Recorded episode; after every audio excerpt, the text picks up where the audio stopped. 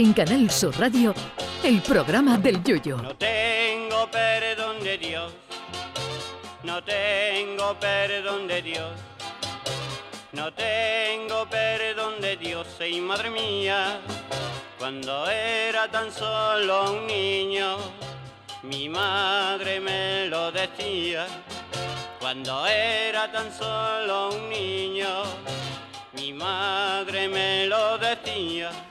En la película Los Caballeros de la Mesa Cuadrada de los Monty Python hay una escena donde unos aldeanos van recogiendo a los muertos por la epidemia de la peste negra de Europa, a los que van subiendo en un carro. Al grito de traed vuestros muertos, mientras hacen sonar una campana, la gente se va acercando con los cadáveres de los fallecidos.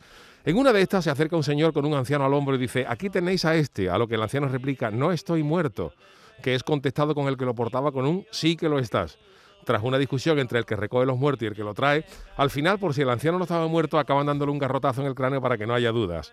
Pues el No estoy muerto en versión 2.0 lo ha protagonizado hoy uno de los mayores representantes de futbolista a nivel mundial, Mino Rayola, que entre otros lleva a Haaland o a Pogba, que ha sido dado por muerto esta mañana por absolutamente todos los medios de este país.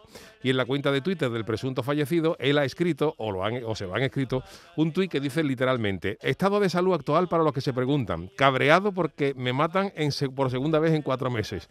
También parecen capaces de resucitarme. Al parecer la gente se encuentra bastante mal, pero lo que llama la atención es como una noticia que salta en Twitter es capaz de colársela a todo el aparato mediático de los más ilustres medios de comunicación, porque absolutamente todos los medios han dado hoy por muerto Uh. al representante. Ya no importa decir la verdad, sino quién lo dice primero, aunque sea mentira. Antes con los periódicos en papel uno se comía sus palabras y agachaba la cabeza. Hoy basta con borrar un tuit y aquí no ha pasado absolutamente nada.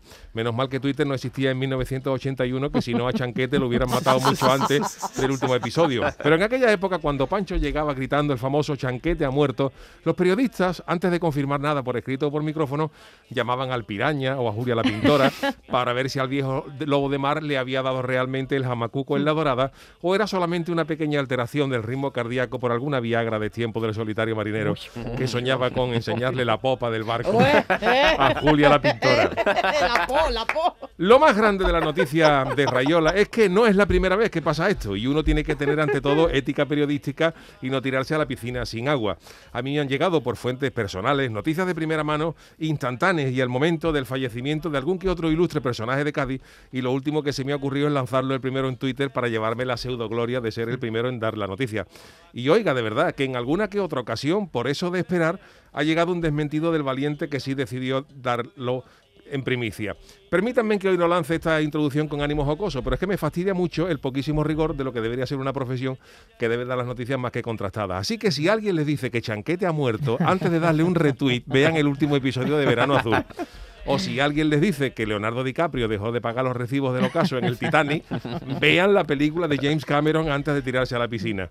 Que visto lo visto, va a haber que cambiar el dicho por otro que diga el vivo al bollo y el muerto, nada, un rollo. Ay, mi velero, velero mío, Canal Sur Radio. llévame contigo a la orilla del río. El programa del Yoyo.